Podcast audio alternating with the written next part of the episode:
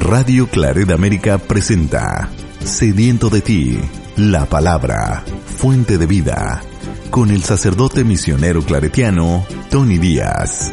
Reflexiones diarias del Evangelio. Aquí iniciamos.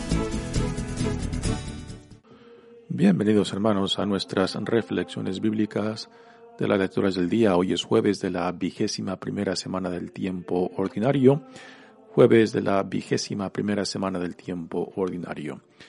La primera lectura de hoy viene de la carta, primera carta de San Pablo a los tesalonicenses, capítulo 3, versículos 7 al 13.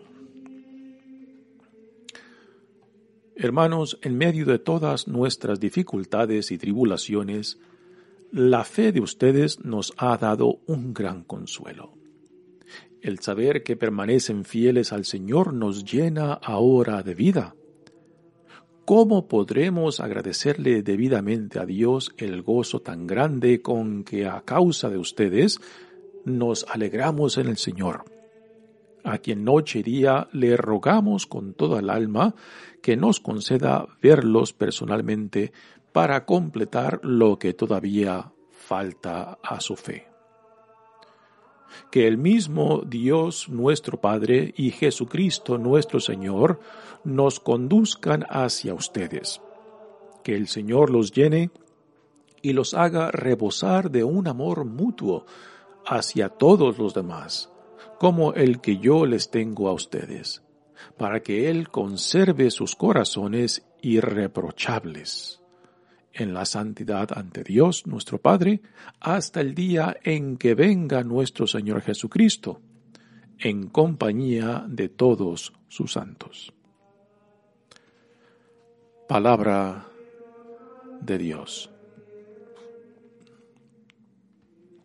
El salmo responsorial es el salmo 89 y el responsorio es, Señor, llénanos de tu amor. Señor, llénanos de tu amor. Tú, Señor, haces volver al polvo a los humanos, diciendo a los mortales que retornen. Mil años son para ti como un día, que ya pasó, como una breve noche. Enséñanos a ver lo que es la vida, y seremos sensatos. ¿Hasta cuándo, Señor, vas a tener compasión de tus siervos? ¿Hasta cuándo? Llénanos de tu amor por la mañana y júbilo será la vida toda. Que el Señor bondadoso nos ayude y dé prosperidad a nuestras obras. Señor, llénanos de tu amor. El Evangelio de hoy viene de Mateos capítulo 24 versículos 42 al 51. En aquel tiempo Jesús dijo a sus discípulos, Velen y estén preparados porque no saben qué día va a venir su Señor. Tengan por cierto que si un padre de familia supiera a qué hora va a venir el ladrón, estaría vigilando y no dejaría que se le metiera por un boquete en su casa. También ustedes estén preparados, porque a la hora en que menos lo piensen, vendrá el Hijo del Hombre. Fíjense en un servidor fiel y prudente, a quien su amo nombró encargado de toda la servidumbre, para que le proporcionara oportunamente el alimento. Dichoso ese servidor si al regresar su amo lo encuentra cumpliendo con su deber. Yo les aseguro que le encargará la administración de todos sus bienes.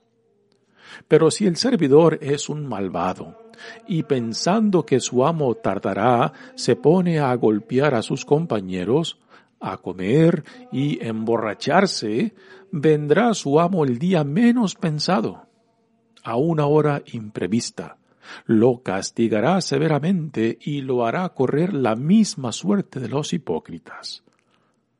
Entonces, todo será llanto y desesperación. Palabra del Señor. Muy bien, damos comienzo a nuestra reflexión de las lecturas de hoy. Continuamos leyendo de la primera carta de San Pablo a los tesalonicenses y les comentaba ayer que esta carta Pablo muy probablemente la escribió desde Corinto, donde después de salir huyendo de Tesalónica porque lo querían linchar unos judíos, se va hacia Atenas y en Atenas después pasa a Corinto y en Corinto pues pasa buen tiempo ahí formando esta otra comunidad que también le causa muchos dolores de cabeza. Y desde ahí Pablo desde Corinto pues no tiene muchas noticias de esta comunidad que él fundó en Tesalónica y manda a Timoteo para que vaya y visite la comunidad y le traiga noticias a Pablo. Así que esta carta es, fue escrita después del regreso de Timoteo que le trae buenas noticias a Pablo de que la comunidad está creciendo, no solamente en número, sino también en identificación con el Evangelio que recibieron y que están progresando en la vida en Cristo. Así que esta carta refleja esas buenas noticias que Timoteo le trajo a Pablo acerca de esta comunidad en Tesalónica. Dice Pablo, Hermanos, en medio de todas nuestras dificultades y tribulaciones, aquí Pablo está expresando pues los retos y dificultades que está teniendo quizás en, en la comunidad de Corinto. También las dificultades eh, con los judíos cristianos, ah, ah, particularmente aquí en Corinto, Pablo tiene mucha resistencia por parte de los judíos que lo rechazan. Y Pablo, aquí en Corinto, toma la decisión ya concreta de dedicarse solamente a los no judíos, o sea, a los paganos, para proclamarles la buena nueva, buena nueva del Evangelio. Así que con grandes dificultades y también con gran oposición, particularmente entre sus hermanos judíos, Pablo continúa el proyecto de evangelización que Dios en Jesucristo le ha dado. Dice, la fe de ustedes nos ha dado un gran consuelo.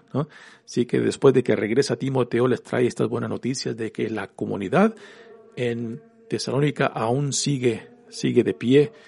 Y más considerando de que la mayoría de los hermanos en esta comunidad cristiana de Tesalónica son no judíos, ¿no? y el hecho de que los no judíos, los paganos, pues han escuchado el Evangelio y se han añadido al pueblo santo de Dios. Y esto es una gran noticia que llega hasta Jerusalén y la reciben con gran entusiasmo y gran sorpresa, ¿no? Y parece que aún Pablo, al escuchar estas noticias por parte de Timoteo, pues parece quizás sorprendido de que la comunidad aún siga firme, aún siga constante, aún siga su llamado que han recibido en Cristo. Dice, el que, el saber que permanecen fieles al Señor nos llena ahora de vida. Así que Pablo está escuchando acerca de los frutos que su labor está produciendo ahora en Tesalónica y eso pues ha de ser de gran consuelo considerando las dificultades que ahora él tiene en Corinto. Continúa la carta diciendo, ¿cómo podremos agradecerle debidamente a Dios el gozo tan grande con que a causa de ustedes nos alegramos en el Señor, a quien noche y día le rogamos con toda el alma que nos conceda verlos personalmente para completar lo que todavía falta en su fe. Recordemos lo que ya mencioné antes de que Pablo salió huyendo de Tesalónica porque algunos de los judíos y quizás judíos cristianos pues le pusieron gran oposición y lo habían golpeado y querían matarlo y por eso Pablo sale huyendo desde Tesalónica y se va para Atenas. Y, y sabe que pues el proyecto de formación aún no está terminado en esta comunidad de Tesalónica. Y por eso, eh, con estas palabras dice que ansían y le piden a Dios que puedan regresar para completar la formación en ellos. Dice que el mismo Dios, nuestro Padre, y Jesucristo, nuestro Señor, a Jesús siempre le lo llama por Señor Pablo. Esto es muy común en sus cartas, ¿no? A Dios siempre se refiere como Dios Padre, pero a Jesucristo siempre se refiere como Señor. Nos conduzcan hacia ustedes. Aquí está, está haciendo una oración para que Dios Padre y Jesucristo pues los puedan regresar a esta comunidad de Tesalónica para continuar la formación que habían empezado con ellos. Dice que el Señor los llene y los haga rebosar de un amor mutuo hacia todos los demás.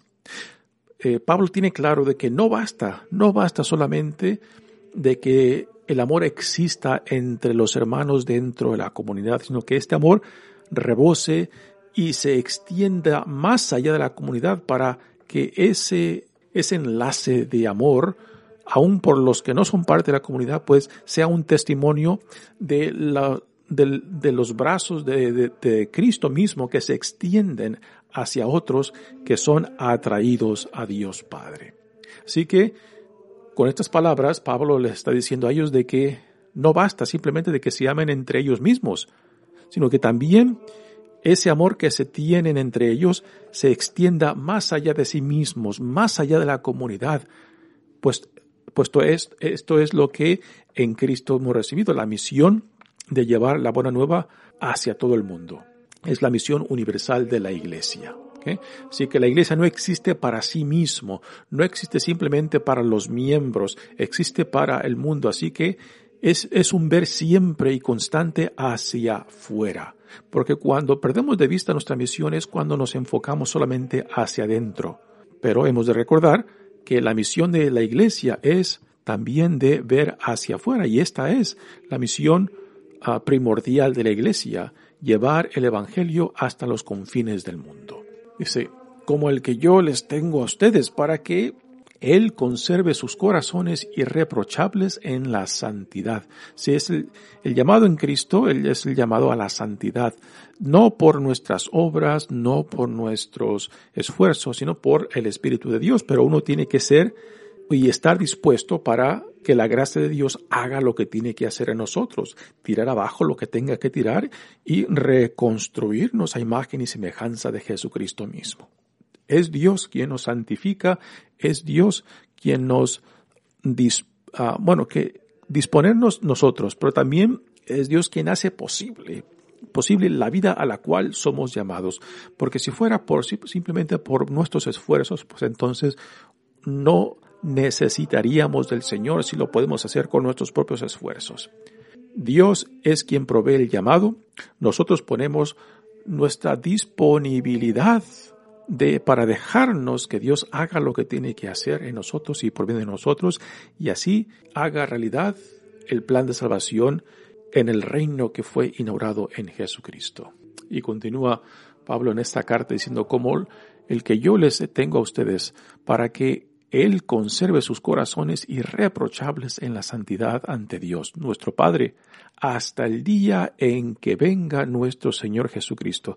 El lunes les había dicho que estas dos cartas de San Pablo a los tesalonicenses tienen el tema de la escatología muy presente y la escatología tiene que ver con el fin de los tiempos en la, en la segunda venida de Jesucristo. Después de que Jesús asciende, promete que regresará y es la segunda venida en la cual estamos aún a esperas.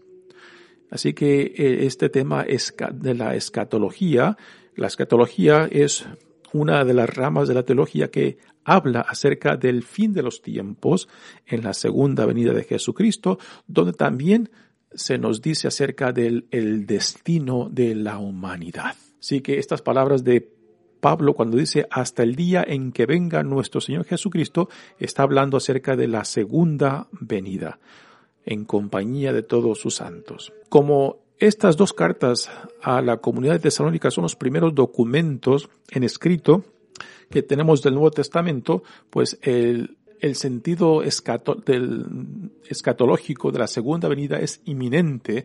Pensaban de que en esa generación el Señor regresaría. Con el tiempo se dieron cuenta de que quizás el, plan de Dios, el regreso de Dios, pues se posponía cada vez más y más. Y podemos ver en las cartas de San Pablo de que este tema inminente de la, del regreso, la segunda venida de Jesucristo, pues se va, se va hablando con menos, con menos y menos urgencia. Pero en estas dos cartas, porque son las primeras que Pablo escribió, pues el sentido urgente e inminente Ah, del regreso es palpable. Muy bien, pasemos ahora al Evangelio de hoy, que también hay una conexión muy interesante con la primera lectura, puesto que en este Evangelio, que es parte del quinto discurso de Jesús en el Evangelio de Mateos, y en este quinto discurso de Jesús se enfoca en el tema de la escatología, precisamente, de la segunda venida de Jesús y el llamado urgente a los que han sido atraídos al reino de que estén preparados, de que el regreso del Hijo del Hombre en la segunda venida no los, no los uh, encuentre uh, descuidados, que no los encuentre dormidos, que no los encuentre, encuentre pues descuidando, descuidando la misión que Dios les ha encomendado. Así que en este Evangelio de hoy tenemos este tema también de la escatología. Nuevamente, escatología hace referencia a esta rama de la teología que, que habla del fin del mundo en la segunda venida de Jesucristo y también del destino de la humanidad. Dice el Evangelio de hoy. En aquel tiempo Jesús dijo a sus discípulos, velen y estén preparados porque no saben qué día va a venir el Señor. En este mismo capítulo 24 de Mateo, eh, previo a, estas palabras de hoy, Mateo nos dice que en la venida, que cuando va a regresar el Señor, es algo que solamente Dios lo sabe y que ni el Hijo mismo sabe la fecha de cuándo, ¿no? Y estas deben de, ser unas palabras que nos deben de recordar constantemente cuando uno se topa con gente que dice que sabe cuándo va a regresar el Señor, ¿no? Y en la historia de la iglesia, en la historia del cristianismo, tenemos una cantidad de, personas que han, han tomado eh, esta libertad de decir cuándo el Señor va a regresar, cuando Mateo nos dice que ni el Hijo mismo sabe el cuándo o la fecha, ¿no? Y por el Hijo, este hace referencia a la humanidad de Jesús, ¿no? Puesto que cuando Jesús se encarna, pues hace un lado su divinidad y como, como verdadero hombre, pues está limitado en el tiempo y el espacio como lo estamos tan nosotros. Pero el Cristo, el Cristo, el, el Cristo resucitado, el Cristo que está por encima del tiempo y del espacio, pues entonces él sí sabe, pero eso es cosa de Dios y no cosa nuestra. Si Dios, si Jesucristo, Hijo de Dios, eh, exaltado después de la, de la, resurrección, si Él decide revelárselo a alguien, pues eso ya es cosa de Dios. Pero nosotros vivimos, vivimos en este, en este punto intermedio en una tensión entre el saber que regresará, pero el también el no saber cuándo, ¿no? Y este es el, tiempo, esta es la tensión en la cual vivimos nosotros. Porque el Señor ha prometido que regresará, sabemos con toda confianza que regresará. Pero, ¿cuándo? Esta es cosa de Dios. Esta es decisión de Dios, ¿no? Así que nosotros no tenemos por qué rompernos la cabeza en querer figurar cuándo y cómo el Señor regresará. Simplemente el saber que regresará debe de ser suficiente para nosotros. Porque cuando Dios lo determine, eso es cosa de Dios, es rollo de Dios. Nuestra responsabilidad es ser fiel al llamado que hemos recibido, es ser fiel a la vida que se nos ha dado en Jesucristo, es ser fiel a la misión que Dios nos ha encomendado y es lo que el Evangelio de hoy en estas parábolas de la segunda venida nos hablan. Dice, en aquel tiempo Jesús dijo a sus discípulos, velen y estén preparados porque no saben qué día va a venir el Señor. Esto de velen y estén preparados eh, no nos quiere decir de que estemos ansiosos y nerviosos, no. Simplemente de que estemos viviendo según la vida que hemos recibido en Jesucristo, de que estemos, de que seamos constantes con la misión que se nos ha encomendado como servidores del Señor y servidores del reino, de que no descuidemos estas responsabilidades que cuando el Señor decida regresar, pues que sea voluntad de Él que nos encuentre trabajando, ocupados en la misión, en la vida a la cual hemos sido llamados en Jesucristo. Pero no debe ser, y no creo que estas palabras de velen y estén no nos, no nos hablan de, de ansiedad y nerviosismo, de, de, estar preguntándonos, ¿y cuándo será? ¿Será mañana? ¿Será la semana que entra? ¿Será el año que entra? No, no, no. Simplemente día tras día encomendarnos, encomendarnos al Señor para que todo momento, toda oportunidad sea vivida en la presencia de Dios, cumpliendo lo que se nos ha confiado. Dice, tengan por cierto que si un padre de familia supiera a qué hora va a venir el ladrón, estaría vigilando y no dejaría que se le metiera por un boquete en su casa. Si aquí Jesús está utilizando la imagen de un ladrón que viene, que viene a robar. O sea, y la imagen es de un ladrón que viene de sorpresa.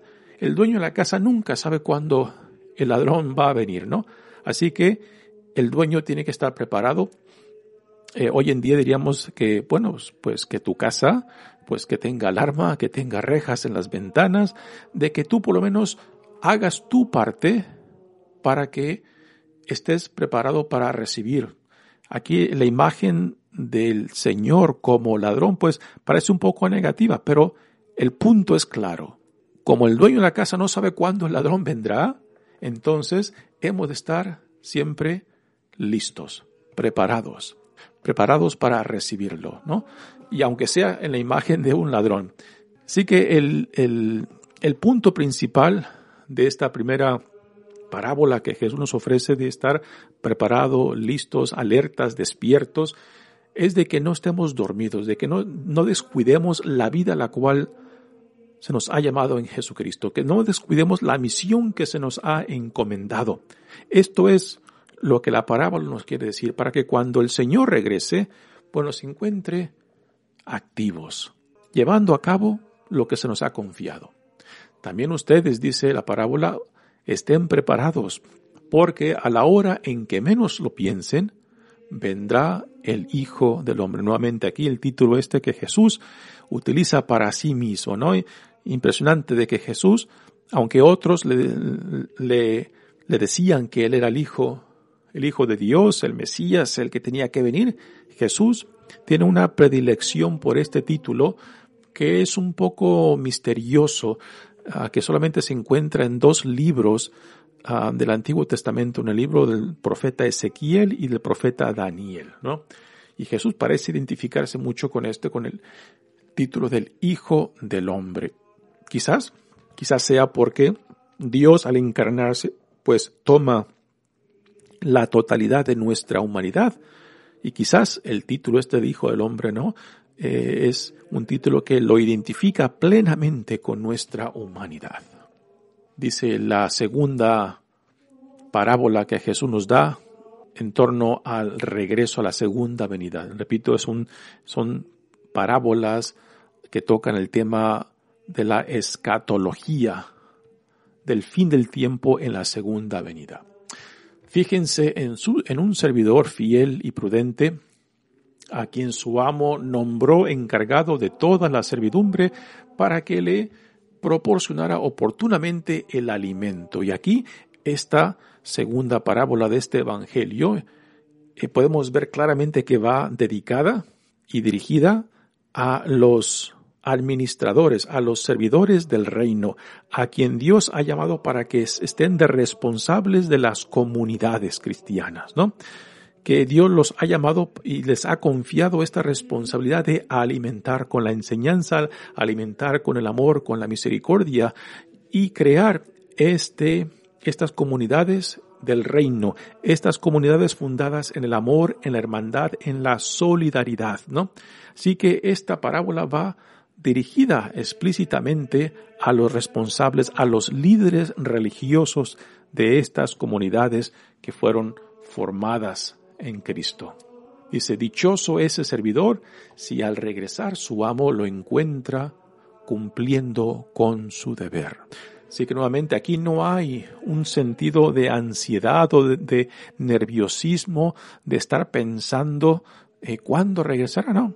Eso es cosa de Dios. Cuando el Señor determine regresar es decisión de Dios, es rollo de Dios, no es responsabilidad de Él, no es mi responsabilidad.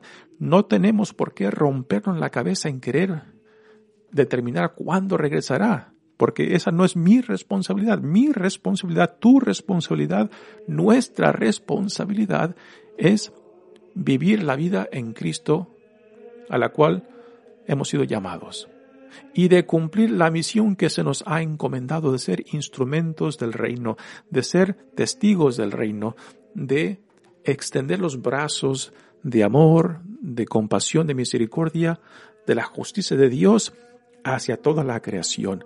Esa es nuestra responsabilidad y particularmente para los que son líderes dentro de la iglesia, dentro de la comunidad, pues la responsabilidad está ahí claro de proteger, de alimentar, de cuidar de estas comunidades, de no guiarlas por senderos erróneos, de sanar cuando también haya dificultades, haya, haya heridas, y también de encaminarlas, encaminarlas eh, como buen pastor hacia donde el pastor superior, el pastor por excelencia, nos llama. Dice, dichoso es servidor si al regresar su amo lo encuentra cumpliendo con su deber. Yo les aseguro que le encargará la administración de todos sus bienes. Y esta parábola ya nos recuerda a otras parábolas que Jesús dice acerca del reino. Recordamos aquellos parábola cuando Jesús, utilizando la imagen también de un rey que le confía cierta cantidad a diferentes administradores que después la invierten y cuando regresan le entregan lo que han ganado en esa, en esa inversión. Y sin embargo, el tercero que por miedo no lo invierte, pues lo, lo, esconde y simplemente le regresa al rey lo que se le fue dado y el rey le dice, siervo malvado, eh, inútil, eh, puesto que ni siquiera lo pusiste con los prestamistas para que lo que te di adquiriera intereses, ¿no? Así que es claro, es claro que nuestro Señor espera de que nosotros no solamente cumplamos con nuestra misión, sino que la misión de Dios sea fructífera, no simplemente en nosotros, sino también en los hermanos y hermanas y en la comunidad a la cual somos llamados y quizás como responsables y, líderes de esas comunidades. Y ahora termina, termina esta parábola ah, dándonos el ejemplo de lo que le pasará a aquel que descuide su responsabilidad.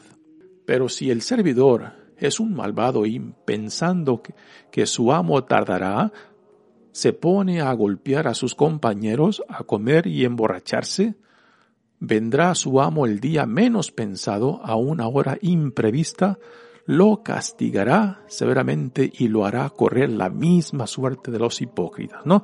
Así que esto nuevamente va dirigido a estos líderes que descuidan su responsabilidad, que se aprovechan de aquellos que Dios les ha puesto para pastorear, para guiar, para formar, ¿no? Y en vez de ayudarlos, pues se aprovecha de ellos, ¿no? Y, en la historia de la iglesia, pues tenemos también muchos ejemplos de, de malos pastores que en vez de cuidar y proteger y guiar a, a las ovejas que Dios le, le, ha encomendado, pues hace todo lo contrario y se aprovecha de ellos.